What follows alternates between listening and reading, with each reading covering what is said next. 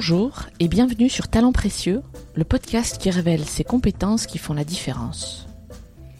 Je suis Amélie Dag et avec Perrine Corvézier, nous dirigeons HLX ou Human Learning Expedition qui produit ce podcast. Pour tout savoir sur ce que nous faisons et retrouver les références de cet épisode, rendez-vous sur le site humanlx.com h u m a n l x.com.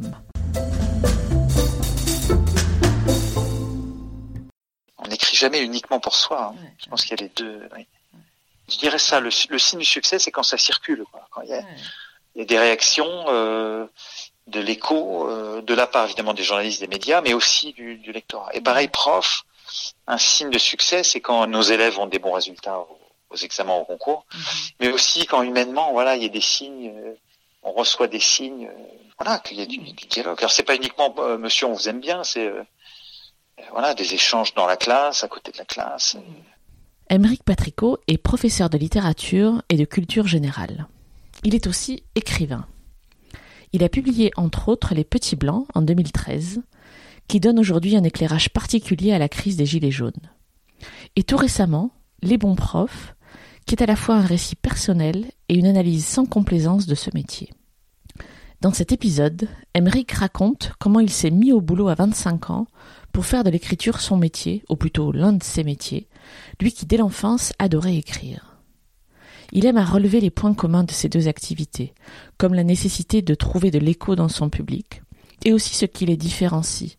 Quand on est prof, c'est pour la vie, alors que rien n'est jamais acquis dans le métier d'écrivain. Vous entendrez cet ancien bon élève, comme il se décrit lui-même, parler de régularité dans le travail et aussi de persévérance, d'endurance, d'humour et de cette patience du prof qu'il associe à une forme de gentillesse. J'ai été touché par son humilité, par l'énergie qui se dégage de son propos et par la lucidité avec laquelle il dépeint les facettes de ces deux métiers. Peut-être que, comme moi, vous vous direz à la fin de l'épisode que vous auriez aimé avoir Émeric comme professeur. Alors, comme moi, vous vous jetterez sur Les Bons Profs, son dernier livre, que vous dévorerez tant son écriture est à la fois fluide, précise et éclairante sur ce métier bien singulier. Bonne écoute. Bonjour Émeric, Bonjour Amélie, merci euh, d'accepter de répondre à mes questions. avec plaisir. Est-ce que tu peux nous dire en quoi consiste ton métier ou tes métiers? Parce que je crois qu'il y en a plusieurs. Effectivement, alors juste pour euh, euh, placer un peu le contexte, moi j'ai commencé par faire HEC, donc une, une grande école de commerce, mais j'ai assez vite bifurqué après l'école pour repasser euh, l'agrégation de lettres, et je suis aujourd'hui professeur. Euh, donc j'enseigne la littérature et surtout la culture générale en école préparatoire, après être passé par euh, collège, lycée euh, et disons la plupart des formations euh, disponibles aujourd'hui. Mais ma deuxième casquette, c'est celle d'écrivain, c'est-à-dire que j'ai toujours eu envie d'écrire des livres, et ça fait quelques années maintenant que je publie à la fois des romans euh, et des essais. Donc voilà mes deux activités, enseignant et écrivain, sachant que le métier d'enseignant, je l'ai aussi choisi pour me permettre d'avoir du temps pour écrire. Donc disons que les deux euh, se coordonnent pas mal de ce, de ce point de vue-là. Tu es prof dans quelle, euh, dans quelle ville? Alors je suis professeur à Troyes, à la fois en prépa HEC et en prépa scientifique. Comment on fait pour avoir deux métiers? En fait, la, question du temps est cruciale et comme je le disais, c'est surtout, enfin, c'est aussi pour une question de temps que j'avais choisi le métier de prof, puisque c'est un des rares qui laisse un peu de temps euh, théoriquement à côté du de l'exercice du, métier, euh, puisqu'on s'organise comme on veut pour préparer nos cours. Si on est un peu efficace, on peut dégager du temps, chose que je n'avais pas trouvé en entreprise où je sentais bien qu'en entreprise ce serait difficile. Donc c'est vraiment un des, des éléments qui m'a fait euh, devenir professeur. Après, le, tout dépend des emplois du temps. Quand j'étais en collège-lycée, j'avais des emplois du temps assez aléatoires. Bon, mais il y avait toujours euh, plusieurs demi-journées par semaine qui étaient libres. En tout cas, que j'arrivais à dégager pour l'écriture. Aujourd'hui, j'ai réussi à concentrer la plupart de mes heures sur deux ou trois jours, puisqu'en fait, j'habite assez loin du lycée. Je suis à une heure et demie de route. Euh, j'habite maintenant dans une petite ville en province qui est euh, Épernay. Avant, d'ailleurs, je faisais aussi l'aller-retour Paris-3 en train, et les collègues avaient été euh, assez sympathiques pour me, me réserver un emploi du temps, un emploi du temps sur deux, deux ou trois jours. Donc, ce qui fait que concrètement, j'ai au moins deux jours par semaine où je travaille à la maison. Euh, donc je prépare les cours, je corrige les copies, mais j'ai aussi voilà un peu, un peu de temps pour écrire. Et j'imagine que tes deux métiers sont un peu entremêlés, c'est ça? Alors effectivement, quand on écrit, tout, tout peut servir à l'écriture. D'ailleurs, mon dernier livre s'appelle Les bons profs. Donc là, pour le coup, ma, mon activité numéro un euh, nourrit la deuxième. Donc euh, là, il y a une sorte de fusion des deux. Mais c'est vrai que tout ce qu'on peut vivre peut nourrir ça, oui. Euh, après les vacances aussi, on peut écrire en vacances évidemment. Mais bon, moi je suis plutôt un écrivain du matin ou de la journée. Moi j'écris rarement le soir. Ou finalement j'écris un peu comme on va au bureau. On est obligé de s'y mettre sérieusement. Donc euh, comment dire, mes plages d'écriture ressemblent un peu à des plages de bureau. Même si j'ai beaucoup écrit dans les cafés parisiens quand j'étais à Paris, je passais ma vie dans les cafés. Bon. Euh, j'ai un peu changé de ce point de vue-là. Là maintenant, je suis un peu plus ancré dans ma maison. Est-ce que tu peux me raconter le succès professionnel dont tu es le plus fier? Je pense que je peux du coup donner un, exemple pour chacune des deux activités. Parce que finalement, comme je mène de front deux, j'ai l'impression de mener de front deux choses. Euh, alors, disons dans l'édition, euh, c'est vrai que la vie d'un écrivain euh, est rythmée par, disons, des sortes de succès successifs. Bon, déjà, il faut réussir à finir un, premier livre, après plusieurs, après publier, après avoir un tout petit peu d'écho auprès du public. Donc, il y a vraiment toute une série d'étapes à franchir. Je pense, moi, que le, premier vrai, je vais dire, soulagement, donc c'est un, petit succès, c'est le fait d'être publié chez un, un éditeur qui est pignon sur rue. Bon, en l'occurrence, c'était Flammarion. Donc, je dirais que mon premier succès en tant qu'auteur, c'est en 2006, quand enfin un éditeur a accepté un de mes textes. En fait, ça faisait des années que j'envoyais des textes, c'était toujours refusé. Puis tout d'un coup, il y en a un qui a plu à tout le monde. Donc en quelques jours, j'ai reçu plusieurs appels de grands éditeurs. C'était pour quel livre en 2006 2006, c'était un, petit roman qui s'appelait Azima la Rouge. Qui est d'ailleurs le plus mauvais de tous mes textes, de loin, mais bizarrement, celui-ci, euh, tout d'un coup, euh, trois ou quatre éditeurs l'ont voulu, et j'ai signé très vite avec Flammarion, euh, même si après Gallimard m'a contacté quelques jours après, mais c'était trop tard. Mais donc ça, bon, c'est vrai que c'est le symboliquement, c'est important. Bien sûr, ouais c'est un soulagement. Je pense qu'il y a une vraie, une vraie douleur de beaucoup de gens qui écrivent et qui n'arrivent pas à franchir ce cap-là. Mm. Donc c'est un cap symbolique important. Et puis dans le même ordre d'idée, c'est-à-dire le fait d'avoir le sentiment de progresser un peu, euh, mon, mon, premier livre qui a rencontré un, un, vrai écho, pour le coup, non pas simplement auprès des éditeurs, mais des journalistes et du public, c'est Les Petits Blancs, qui est sorti en 2013. C'est mon premier livre, d'ailleurs, qui est sorti en poche, où là, il y a eu un télé, des radios, euh, pas mal d'articles, chose qui n'avait pas du tout été le cas des précédents, qui, qui, qui était resté confidentiel. Donc là, euh, c'est la première fois où j'ai le sentiment d'être un peu lu, en tout cas euh, hors du cadre des amis et des, et des éditeurs eux-mêmes.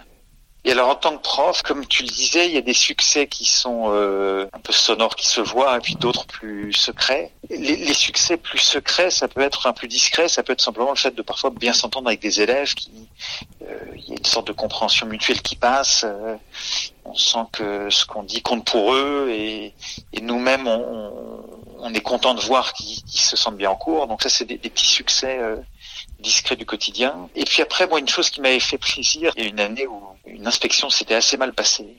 C'est-à-dire que régulièrement, enfin tous les presque tous les dix ans, il y a un inspecteur qui débarque pour voir nos cours. D'accord. Et euh, cette inspection-là, c'était assez mal passé dans le sens où il n'avait pas été convaincu par mon cours. Donc je l'avais mal vécu. Mais quelques semaines après, en fin d'année, la même classe euh, devant laquelle j'avais un peu raté mon cours m'a applaudi en fin d'année. Mm-hmm. Donc il y a eu une sorte de standing ovation. Et, ça m'a fait plaisir parce que je me dis tiens bon bah la, classe m'a apprécié, a pris du plaisir au cours euh, et ça annulait un peu euh, symboliquement l'échec qu'avait été cette, cette inspection. Tu as cité donc trois succès, deux en tant qu'auteur et en tant que prof. Comment as-tu fait pour réussir dans ces trois différents contextes? Sur quoi tu t'es appuyé? Moi, j'ai entendu de la persévérance quand même quand tu parlais de, de tes premières, de ta première parution en fait. La persévérance, globalement, c'est quelque chose auquel je crois beaucoup. Je me suis souvent dit que euh, je me sentais persévérant et que c'est ça qui me permettait d'obtenir des choses. C'est ce qui me rend parfois assez optimiste. C'est euh, euh, la persévérance, voire l'acharnement, je me demande si c'est pas quelque chose qui peut payer. Donc c'est deux, deux, choses, persévérance et acharnement. Euh, voilà. Mais ça, ça, suppose un travail de, enfin, voilà, le fait d'être capable de le faire, une endurance et puis une, mm. une régularité dans le travail.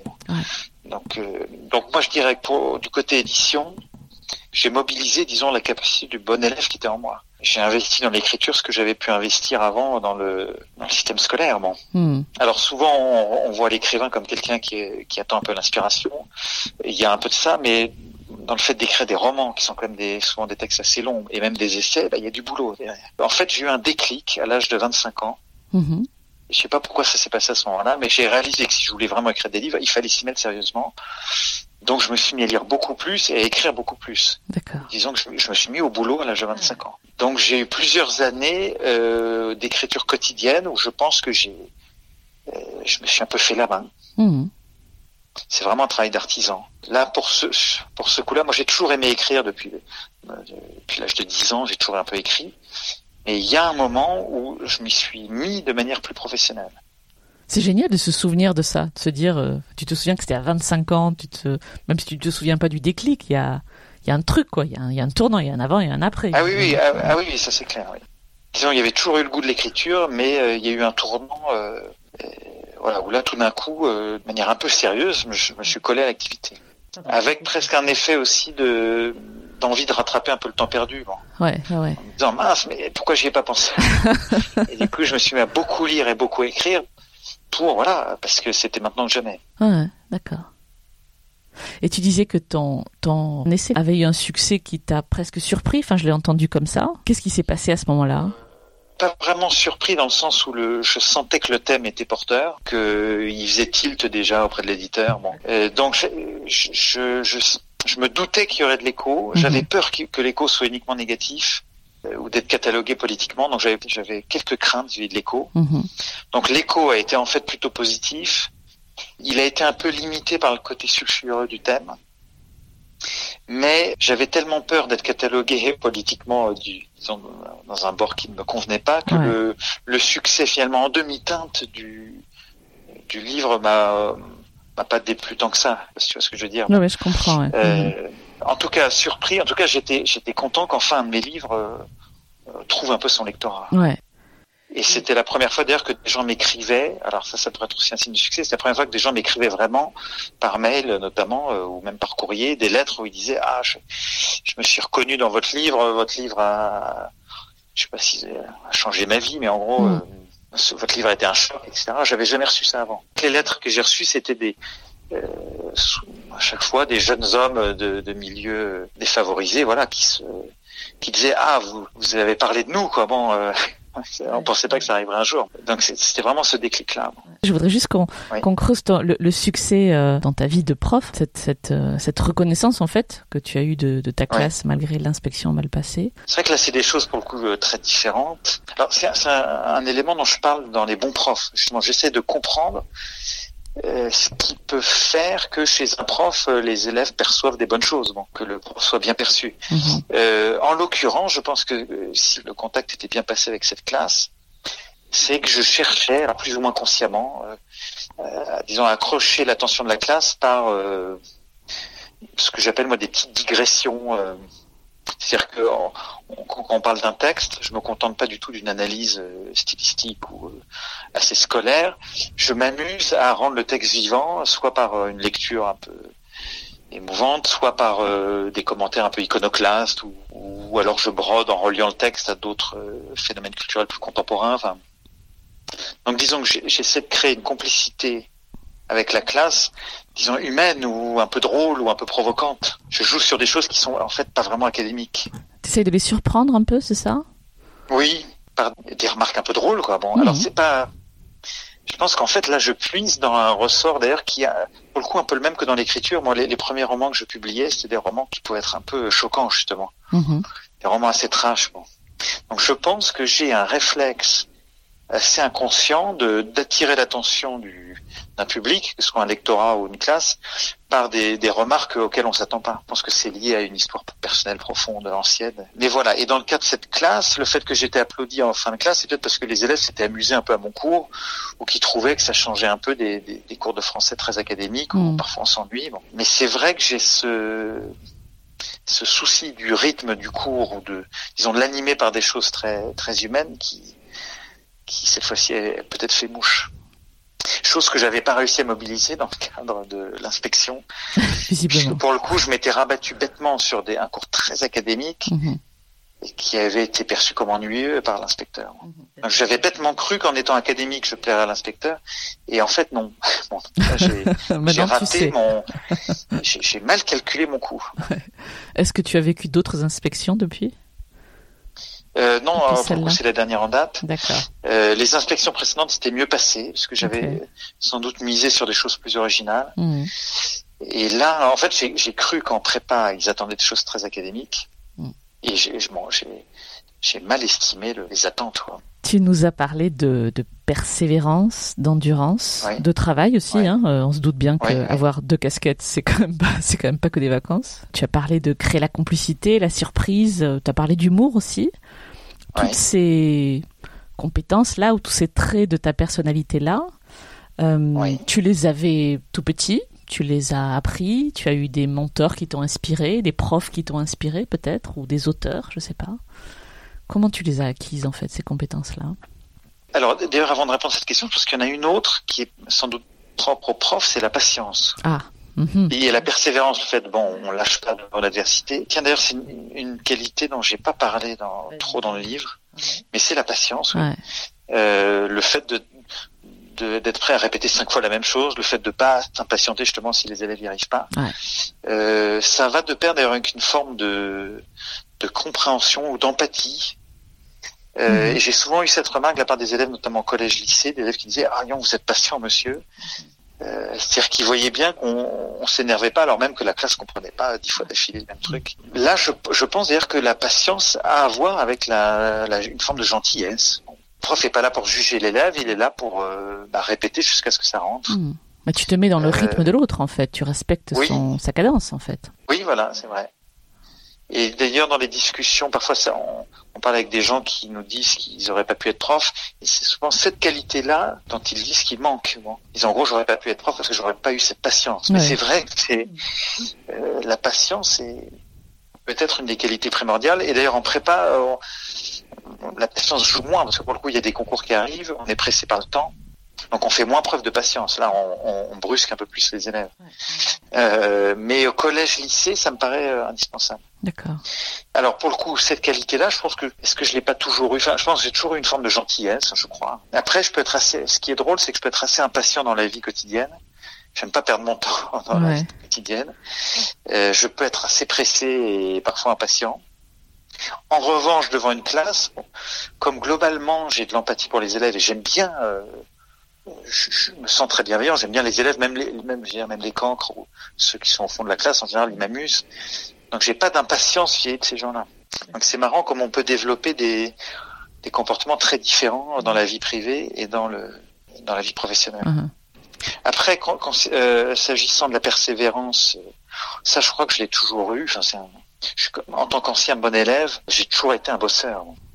Ça, je pense que c'est très ancien et c'est lié à la fois à une éducation et à un tempérament qui s'est un peu coulé dans cette éducation-là. Je pense que vraiment ça vient de là. D'accord.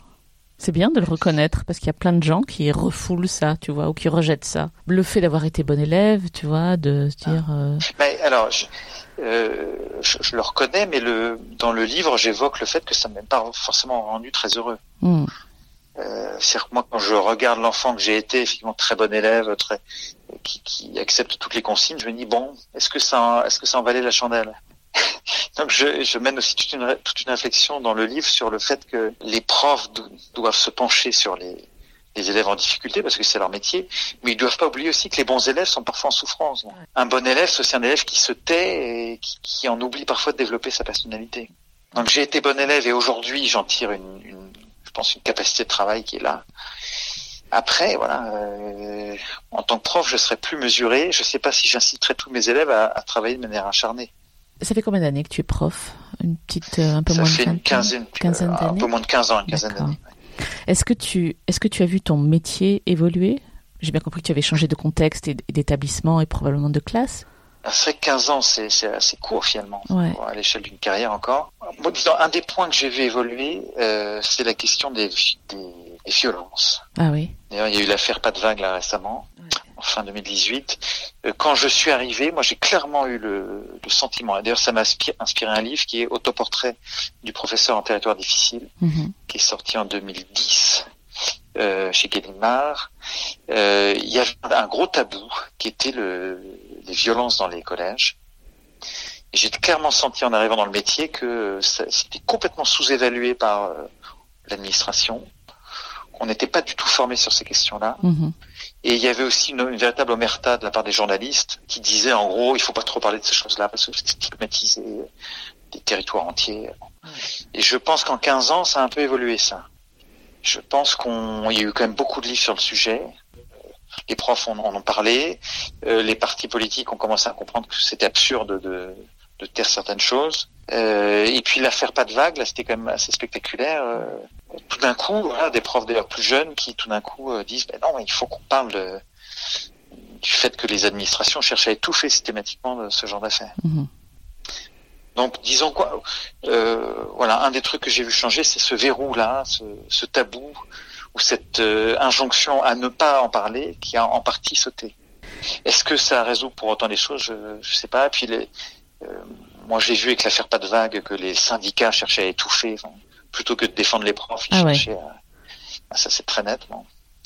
Donc, tout n'est pas résolu. Il y a encore beaucoup de, de non-dits, Mhm. mais euh, disons qu'il y a une parole un peu plus franche là-dessus. Je pense que le sentiment euh, d'une dégradation du métier s'est accentué avec le fameux gel du point d'indice qui, qui a toujours pas évolué depuis 2010 et, et la crise des vocations qui s'approfondit. Donc en fait, les, les difficultés du métier, me semble-t-il, ont, ont continué à se dégrader. J'aurais un peu la même question sur ta, en tout cas ton vécu du, de ton métier d'écrivain.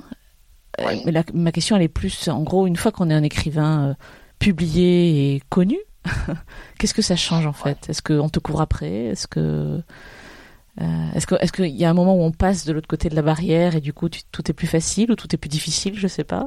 Euh, alors déjà, moi, je suis dans le cadre d'un succès quand même très modeste. J'ai un livre qui, qui, a, qui a eu un petit écho avec un peu de télé, un peu de presse. Mais euh, ce qui me paraît, moi, assez difficile dans le métier d'écrivain, c'est que c'est jamais acquis. Si on a un livre qui marche une fois, c'est très bien, on est content parce qu'on a, on a franchi un cap symbolique, mais euh, le, le suivant peut faire un bide. euh, Ouais.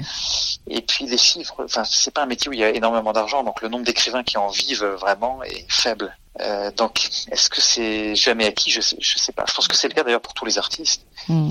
On peut franchir des caps de succès, mais il faut, ça devient de plus en plus difficile pour maintenir ce niveau de succès, On revient, à voire la, le- l'accentuer. on revient à la persévérance et à l'endurance. du Oui, coup. je pense qu'en fait, voilà, si, si on se relâche, euh, ça retombe assez vite. hein. C'est pas comme un, comme certaines professions. Par exemple, prof, bon, bah, une fois qu'on est prof, c'est à vie, a priori. Euh, auteur, non, non. D'ailleurs, je, je, je suis content avec les bons profs de retrouver le chemin de la publication parce que ça faisait trois ans que j'ai pas publié. Euh, en fait, après les petits blancs, j'ai deux livres qui ont pas vraiment marché. Donc, le spectre du, de la non-publication euh, se, se représentait. Bon. Ouais, ouais, je comprends. Euh, les bons profs, là, je suis content d'avoir publié. Il a, il suscite déjà un petit écho dans la presse, euh, donc euh, on est assez optimiste là-dessus. Et puis les petits blancs, comme le gilet jaune, euh, a, a relancé un peu ce genre de thématique. Je suis en train de préparer un nouveau livre. Donc voilà, donc là, ça, ça repart, mais je pense que c'est jamais acquis. Donc la persévérance est, est plus que jamais d'actualité. oui. Après, je pense sincèrement que le fait d'avoir eu au moins une fois un écho sur un livre, disons que le- l'essentiel est acquis. Au moins, on a été lu. euh, voilà, un, un livre a, est sorti un peu de de lui-même et a rencontré son public. Je pense que ça, c'est quelque chose qui fait plaisir. Et je pense qu'un écrivain qui qui connaît jamais ça, euh, ça peut créer une forme de souffrance. oui. Oui. Enfin, si vraiment on passe sa vie à écrire et qu'on qu'on n'arrive jamais à rentrer en contact avec un public un peu euh, lointain, est-ce que c'est une forme d'échec? Je sais pas. Mm. Certains diraient que non, l'essentiel de l'écriture, c'est un rapport de soi à soi. Euh, l'essentiel, c'est qu'il y ait quelques lecteurs, je sais pas. Cette question du public est pas à négliger quand on écrit. Un peu comme un prof, un peu aussi comme un prof qui parlerait tout seul sur son estrade. il y a un moment, il faut que les, je pense qu'il se perçoit comme un bon prof s'il y a des, des retours positifs de la part des élèves. moi. Bah, tu parlais de complicité avec les élèves. Il y a une complicité avec un, avec un lectorat aussi, quoi, avec des Oui, gens oui, qui voilà, ça, bouquin. c'est un dialogue, en fait. prend une autre forme. c'est un mais- dialogue. Hmm. D'ailleurs, l'intérêt d'écrire, c'est quand même, au fond, euh, disons, faire le point sur soi-même, mais aussi susciter une, un dialogue justement avec quelqu'un. où On n'écrit jamais uniquement pour soi. hein. Ouais, Je pense ouais. qu'il y a les deux. oui. Ouais. Je dirais ça. Le, le signe du succès, c'est quand ça circule. Quoi. Il y a des réactions, euh, de l'écho, euh, de la part évidemment des journalistes, des médias, mais aussi du, du lectorat. Et pareil, prof. un signe de succès, c'est quand nos élèves ont des bons résultats aux, examens, au concours, Mhm. mais aussi quand humainement, voilà, il y a des signes, euh, on reçoit des signes, euh, voilà, qu'il y a du, Mhm. du dialogue. Alors c'est pas uniquement euh, Monsieur, on vous aime bien, c'est voilà des échanges dans la classe, à côté de la classe. Tu disais tout à l'heure, en parlant des petits blancs, que tu, tu sentais, que tu sentais que, que tu avais le bon sujet, en gros, que tu étais sur un sujet euh, en vogue. Je crois que c'est le mot que tu as utilisé. Ouais. Tu as pas parlé de cette compétence-là, mais c'est quand même, euh, enfin, c'est quand même une forme de Alors, flair ou de vision ou de, je ne sais pas, ou de sentir son son époque, je sais pas. C'est flairer son époque, mais c'est aussi, euh, dans, dans mon cas en tout cas, débusquer des sujets dont personne ose parler. Moi, Ouais. pour les petits blancs, c'était vraiment ça. Alors d'ailleurs, encore une fois, ça m'a été inspiré par des choses que j'ai vues en tant que prof. J'imagine, ouais, on ce le qui sent m'a bien. inspiré Mm. les petits blancs, c'est ce Mm. que j'ai vu en banlieue.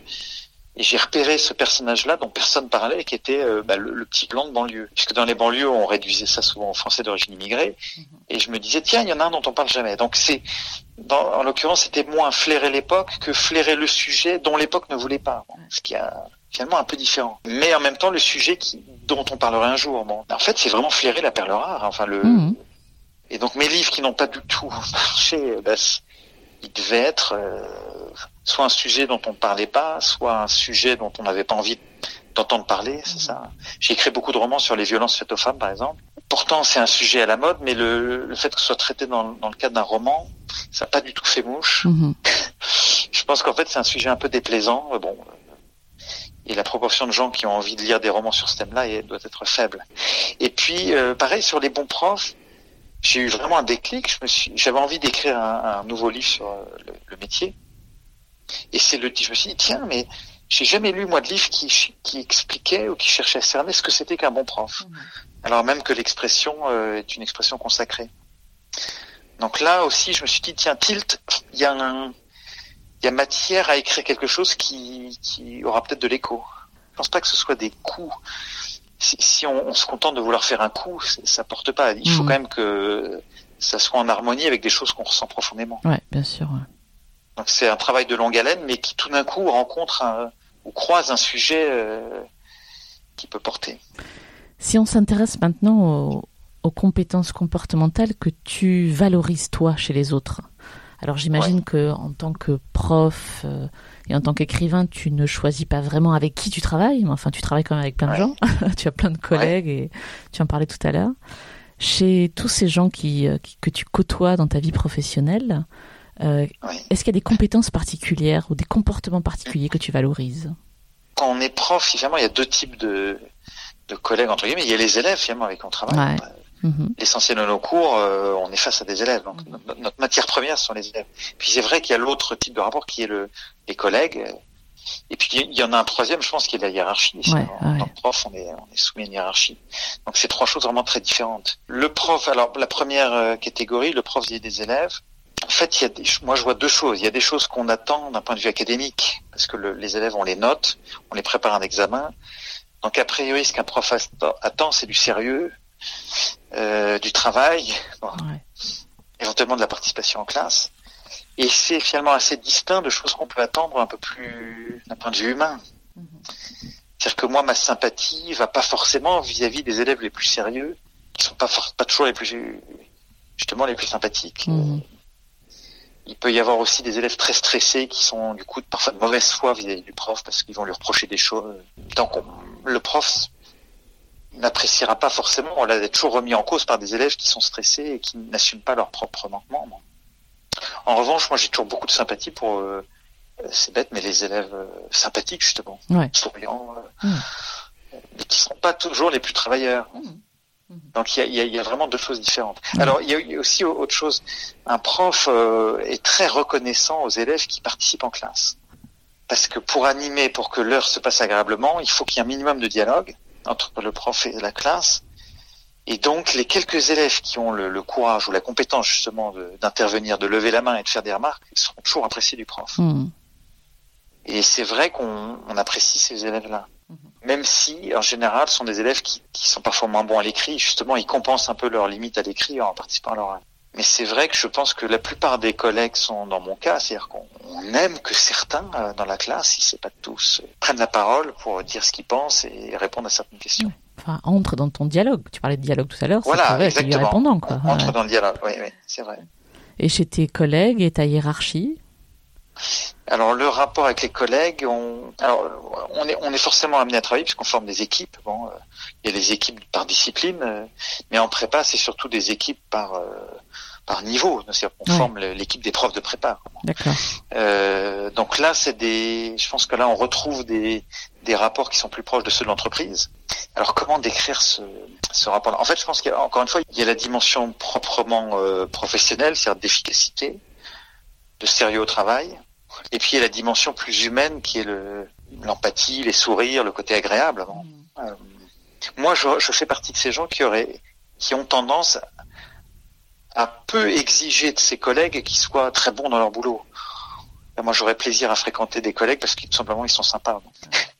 Euh, mais je sais que certains certains profs attendent de leurs collègues qu'ils soient bons, sérieux, qu'ils soient là à l'heure, qui qui fournissent un travail efficace je pense qu'on est tous très différents dans ce qu'on attend des collègues. Parfois, il m'est arrivé de sentir, d'ailleurs, ça m'est arrivé de mal le vivre, de sentir un jugement de la part des collègues. Il y a une pression, de moi ce que j'appelle une pression horizontale, c'est entre collègues, euh, on est tous là à se jauger un peu, à s'estimer. Mm-hmm. Et d'ailleurs, c'est très présent en prépa, parce qu'en prépa, en fin d'année, il y a une chose assez terrible qui est la, la, un tableau avec les notes de tous les élèves dans toutes les matières. Et donc tous les profs font leur moyenne. Ils font la moyenne de ce que les élèves ont obtenu dans leur matière. Et il y a des réputations comme ça qui se créent. Genre lui, il a telle moyenne au concours, lui, tel, tel autre. Et ça, je trouve ça assez terrifiant. Donc on est obligé de d'essayer de répondre à cette pression-là. Parce que sinon, on, passe pour un prof trop mauvais, c'est dur à vivre. Mais, les, mais moi, j'aurais pas l'idée de,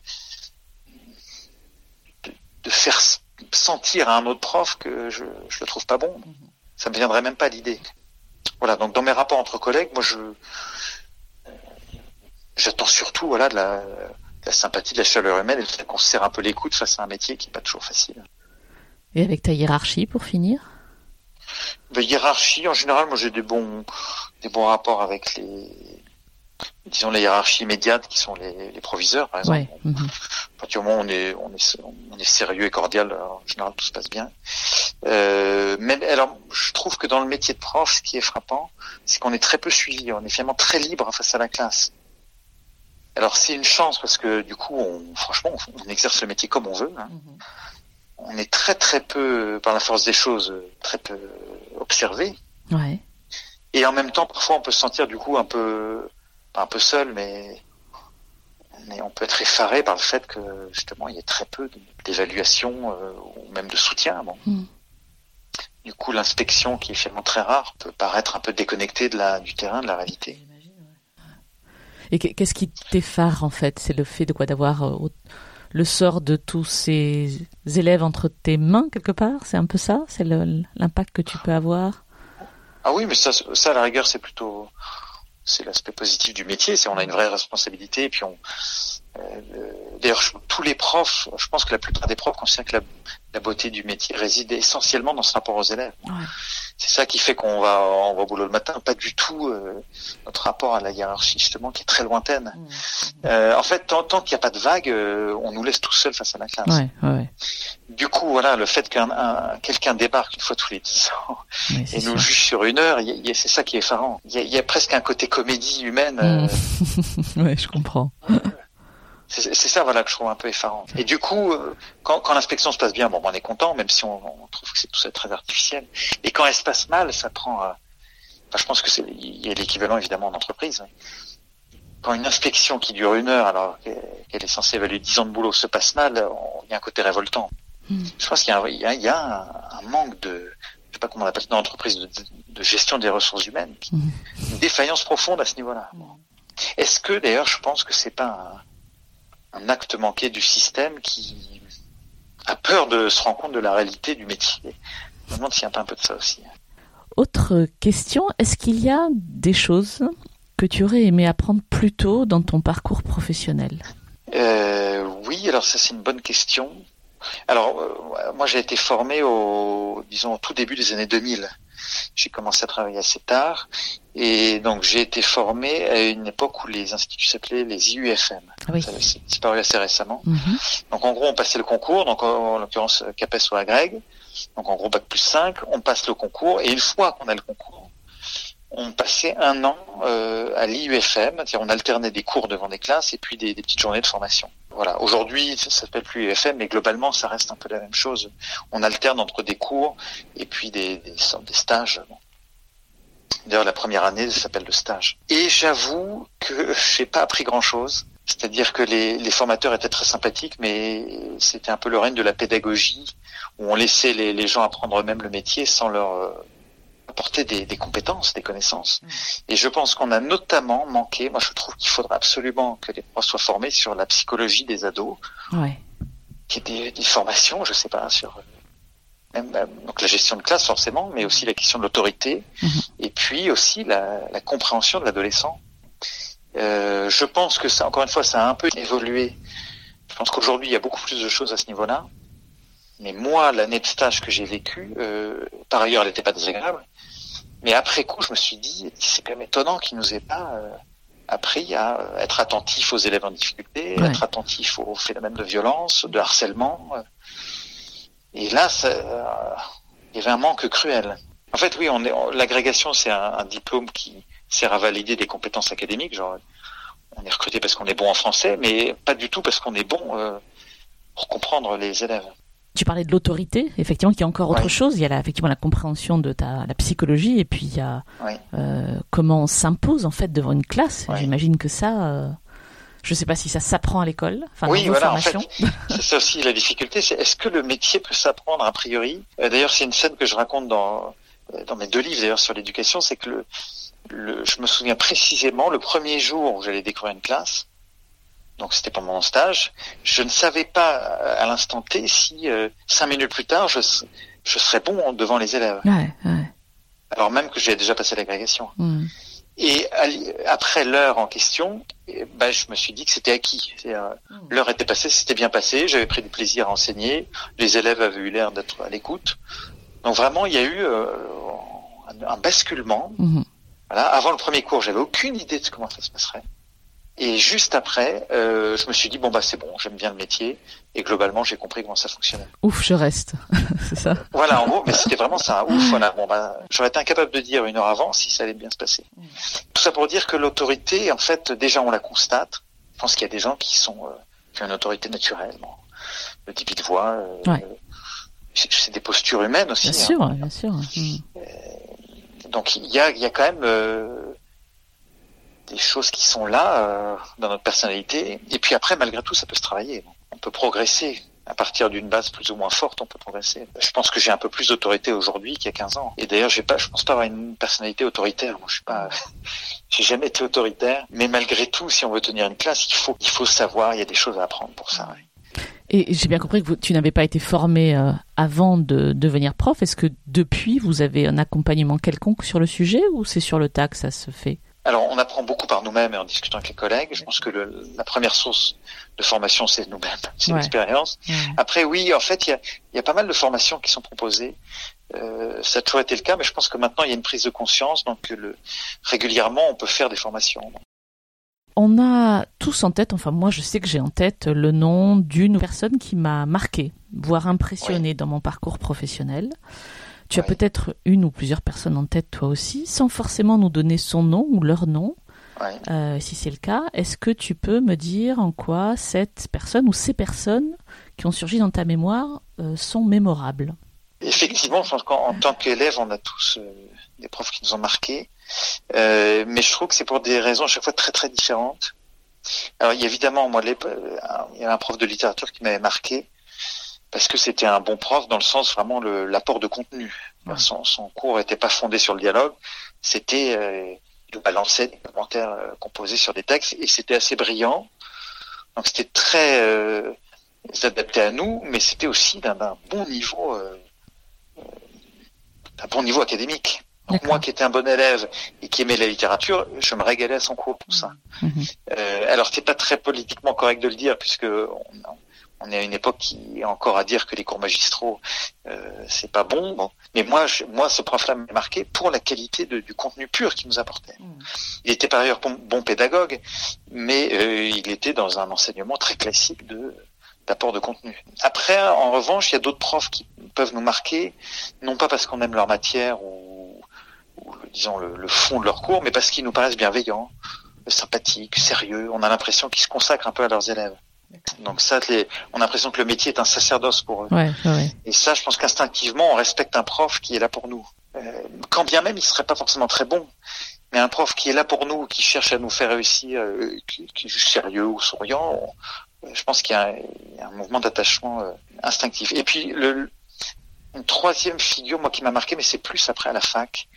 Euh, les profs qui m'impressionnaient, c'était ceux qui paraissaient faire corps avec leur sujet. C'est-à-dire, par exemple, un prof de philo dont la spécialité était euh, Nietzsche, une fois m'avait frappé, ou un, un, prof de lettres à Normal Sup euh, pour préparer la grecque qui parlait de Mallarmé et qui passait une heure à réciter son cours. Là, c'était très impressionnant. Mm. Parce qu'il avait l'air, c'est des, des, gens qui avaient l'air complètement transcendés par leur sujet. Ils étaient bons, mais parce que, alors, je sais pas si c'est un, du théâtre, mais sur l'estrade, voilà, ils incarnaient un, quelque chose d'assez sublime. Ouais. Euh, on a l'impression que c'était la, la, connaissance qui parlait par leur bouche ou, mmh. ou la philo même. Donc ça, c'est des profs euh, assez impressionnants de ce point de vue. Et puis il y a une, une figure pour moi assez euh, mythologique du prof, mais on voit ça plus dans les films, du prof qui enseigne la vie. Je pense au cercle des poètes disparus, oui, par bien exemple. Sûr. on pense voilà, tous à ça. Ouais, on pense tous à lui. Bon, et pourquoi il nous fait rêver? Parce qu'il arrive, il enseigne pas simplement les maths ou la philo, -hmm. il apprend aux élèves la vie, ouais, ouais. quelques principes et il, les, il, leur apprend à vivre. Euh, alors c'est un idéal qui, qui, est à la fois génial et, et fantasmatique. D'ailleurs le, le, film finit par le un suicide, le suicide oui, d'un élève. Ouais. Mm. Un peu comme si le, le film nous suggérait l'idée que ce prof-là n'existera jamais, c'est qu'en fait c'est impossible un prof ne pourra jamais enseigner la vie pure, ou alors il y a un côté incandescent qui sort complètement du cadre d'éducation nationale. Mais je, euh, je pense malgré tout que les profs qui, en, en, fin de compte, sont aimés des élèves ou qui nous font rêver, c'est qu'ils nous apportent des petites choses qui relèvent de, l'enseignement de la vie, oui. Il laisse une trace qui est autre que le contenu qu'il délivre, quoi. Euh, ouais. Ah oui, c'est clair. D'ailleurs, il y a un autre euh, film qui est beaucoup moins connu qui s'appelle les, les, Anges au point serré. Où on voit un, un prof de, c'est avec Sidney Poitier, un film des années 60, je crois. -hmm. euh, un, fil, un, un prof afro-américain qui débarque dans une banlieue blanche pauvre anglaise. Et au début, le public est très difficile. Et il réussit à retourner la classe et à, à, faire en sorte que la classe l'aime, mais parce qu'il leur parle de tout sauf de maths. C'est un mmh. prof de maths. Il leur parle de cuisine, il leur parle de sport, il leur parle de sens de la vie. Mmh. Et les, les, élèves sont subjugués par ce prof qui leur apprend la vie, en fait. Et le film est assez drôle là-dessus. C'est comme un peu le sac des poètes disparus, sauf que ça finit bien. Voilà, le prof a conquis les élèves en leur euh, en incarnant une figure de sage un peu, mmh. mais de sage qui a vécu. Vraiment. Alors justement, c'est une super transition pour la question qui suit. J'imagine qu'en enseignant en prépa, tu es amené à, à, conseiller, à donner des conseils à des jeunes qui sont pas très loin d'entrer sur le marché du travail, en tout cas qui, y pensent. Qu'est-ce que tu leur dis? Sur cette question-là, c'est vrai qu'il y a pas mal des élèves parfois qui s'étonnent que j'ai pu faire HEC et que je sois devenu prof. mais oh, c'est pas très courant, j'imagine. Ouais. Oui, c'est pas très courant et surtout eux trouvent sont surpris parce que pour eux HEC ça permet des, des très belles carrières et des beaux salaires et prof c'est un peu l'inverse, une carrière un peu tristoune et des salaires en berne. Donc ça, ça les intrigue beaucoup. Ouais. Et je me rappelle d'ailleurs que quand j'étais en prépa, j'étais donc j'ai fait prépa HEC, j'avais été voir le directeur des études pour lui dire écoutez monsieur j'ai un doute en fait je sens bien que j'aurais dû faire cagne j'aimerais faire cagne et il m'avait clairement dit non ah oui. dit non non vous êtes là ça, HEC ça va être très bien pour vous et, et, et après coup j'y en veux un peu je me dis bon euh, il parlait en son nom en fait. Lui ça l'arrangeait bien que je reste parce qu'il savait que j'aurais une bonne école. Euh, il essaie pas il a pas du tout cherché à être sympa avec moi. Bon alors c'est vrai que maintenant quand les élèves euh, ont des doutes sur leur filière je, je, leur délivre un message en deux temps. Je leur dis, bon, euh, en tant que prof, je vous conseillerais plutôt de, continuer de travailler parce de que persévérer. Parce que, voilà, de persévérer justement. Après, euh, si euh, l'expérience m'a montré que quand on a des goûts, un goût profond pour autre chose, il vaut mieux parfois, enfin, si, si on est sûr de son coup, euh, parfois tenter sa chance dans des, des voies moins prestigieuses apparemment et mais qui, nous correspondent mieux. Bon, il faut se connaître un peu soi-même. Donc souvent, ça m'arrive de donner des conseils là-dessus.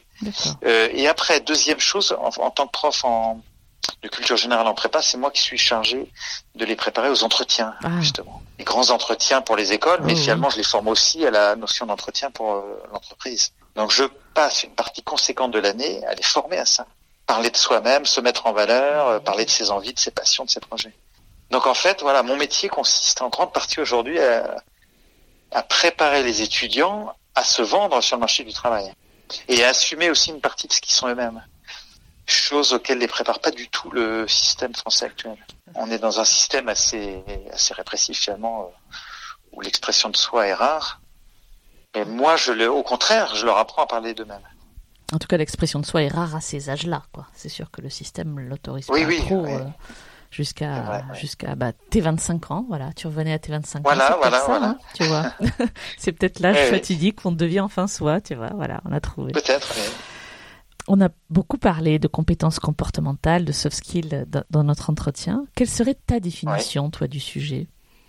Alors, euh, il y a une notion, d'ailleurs, je sais plus où je l'ai entendu, une expression qui dit, qui parle de savoir-être. Ouais.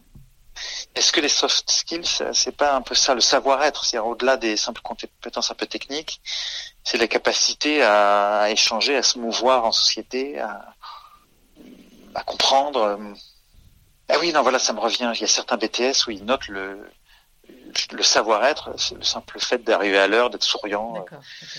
Donc peut-être que je parlerai de ça. C'est le, les... pour moi, c'est peut-être euh, hors des compétences techniques tout ce qui humainement permet de, de se mouvoir en société. Très bien. Qu'est-ce qu'on peut te souhaiter pour la suite de, de tes parcours professionnels, puisqu'il y en a plusieurs? Bah, c'est peut-être avoir l'énergie et l'envie de continuer dans ces voies-là. Énergie et envie, parce que bon, pour être prof, euh, il faut pas mal d'énergie. Ouais, j'imagine. Et je, bon, ça m'arrive quand même de voir des gens qui, euh, l'âge un peu venant, euh, perdent un peu cette énergie. Donc je pense qu'il y a des, comme c'est un métier qui est long et assez répétitif, puisque globalement on fait un peu toujours la même chose, euh, la notion d'envie et de d'énergie peut se peut se perdre de vue. Okay. Euh, et puis dans l'édition, moi je pense que j'aurais toujours l'envie toujours l'énergie d'écrire. Après, le, voilà, c'est peut-être un peu de chance pour, euh, pour qui, qui, quelques titres, tu vois, qui, qui percent un peu. Euh, voilà, ça, ce qui me rendrait heureux, voilà, c'est qu'il y ait, euh, après les petits blancs, qu'il y ait quelques autres livres qui, qui rencontrent leur public. Voilà. D'accord. Et ça, je pense qu'il y a une part de chance, une part de chance et d'opportunité qui mm, mm. non négligeable. Est-ce qu'il y a autre chose que notre conversation t'inspire et qu'on n'aurait pas abordé peut-être finir sur le fait que le, les bons profs, j'essaie de cerner ce qu'est un bon prof et que le, il y avait deux dimensions qui me paraissaient se dégager et ça rejoint des, des choses qu'on a pu dire. C'est le, je, considère que le prof aujourd'hui doit être efficace dans le sens où il y a un, on est dans un système scolaire où tout le monde euh, a l'angoisse un peu des diplômes, donc il faut que le prof soit efficace. Mm-hmm. Mais que pour compenser cette aridité un peu, parce que c'est un, si le métier se réduisait à ce côté très technique, il faut qu'il soit compensé par ce que j'appelle l'humanité ou le charisme du prof. Et là, on tombe peut-être justement dans les soft skills. Donc pour moi, voilà, le, le sens du métier s'organise autour de ces deux pôles, voilà, efficacité et puis des, des, des compétences peut-être plus humaines, plus douces, mm. qui seraient, euh, qui rendraient la figure du prof humaine. Je te remercie infiniment pour ton temps. Eh ben non, merci. Eh ben non, c'est intéressant. Nous espérons que vous avez apprécié cet épisode autant que nous avons aimé le préparer et l'enregistrer. Si vous aimez ce podcast, le meilleur moyen de le soutenir est de laisser un avis 5 étoiles et un commentaire sur Apple Podcast. Cela permettra à d'autres de le découvrir également. Abonnez-vous à Talent Précieux, vous serez ainsi notifié des nouveaux épisodes. Talent Précieux vous est proposé par Human Learning Expedition ou HLX. Pour en savoir plus sur HLX, connectez-vous sur humanlx.com, H-U-M-A-N-L-X.com, ou suivez-nous sur Facebook, sur Instagram, sur LinkedIn ou sur Twitter. À bientôt pour de nouveaux épisodes.